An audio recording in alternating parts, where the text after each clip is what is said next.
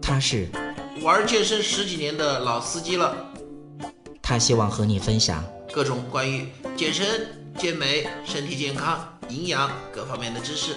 他在这里等着你。大家好，我是老安。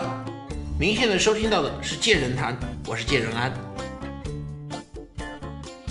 在健身的时候，很多女孩子也会遇到很多的问题。接下来说到这个问题的时候，其实有点小小的尴尬，但是我觉得也没什么。其实对大家来说呢，其实大家也都能够明白。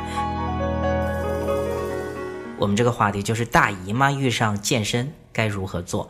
呃，首先我想问一下栗子，如果遇到这种情况，你是怎么做的？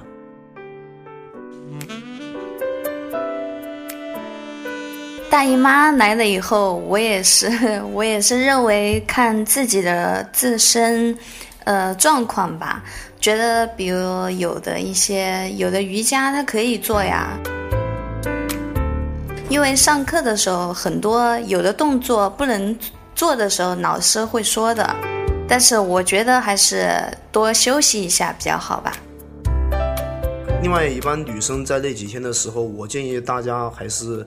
做一些轻微的运动，比如说我们上下步啊，或者是在跑步机上面走一下比较好。当然，在瑜伽上面有一些动作是可以的。当然，例子也说了，有些动作是可以的，但是有一些动作，嗯，对我们的身体会在那几天对我们身体会有一个损害。这这一点我们需要咨询一下专业的瑜伽教练。嗯，其实我们在运动中需要学会。怎样的去休息，怎样的去运动，这样对我们的身体才会更有好处。在这几天的时候，我建议是做轻微的运动，或者是，或者是要自己适当休息一下。这样的话，可以让我们身体更好的恢复。然后在我们这几天结束了以后，再慢慢的恢复我们的训练，从从一个简单的，再开始往高强度的去进行一个转变。这样的话，也会能做到让我们身体更好的去适应。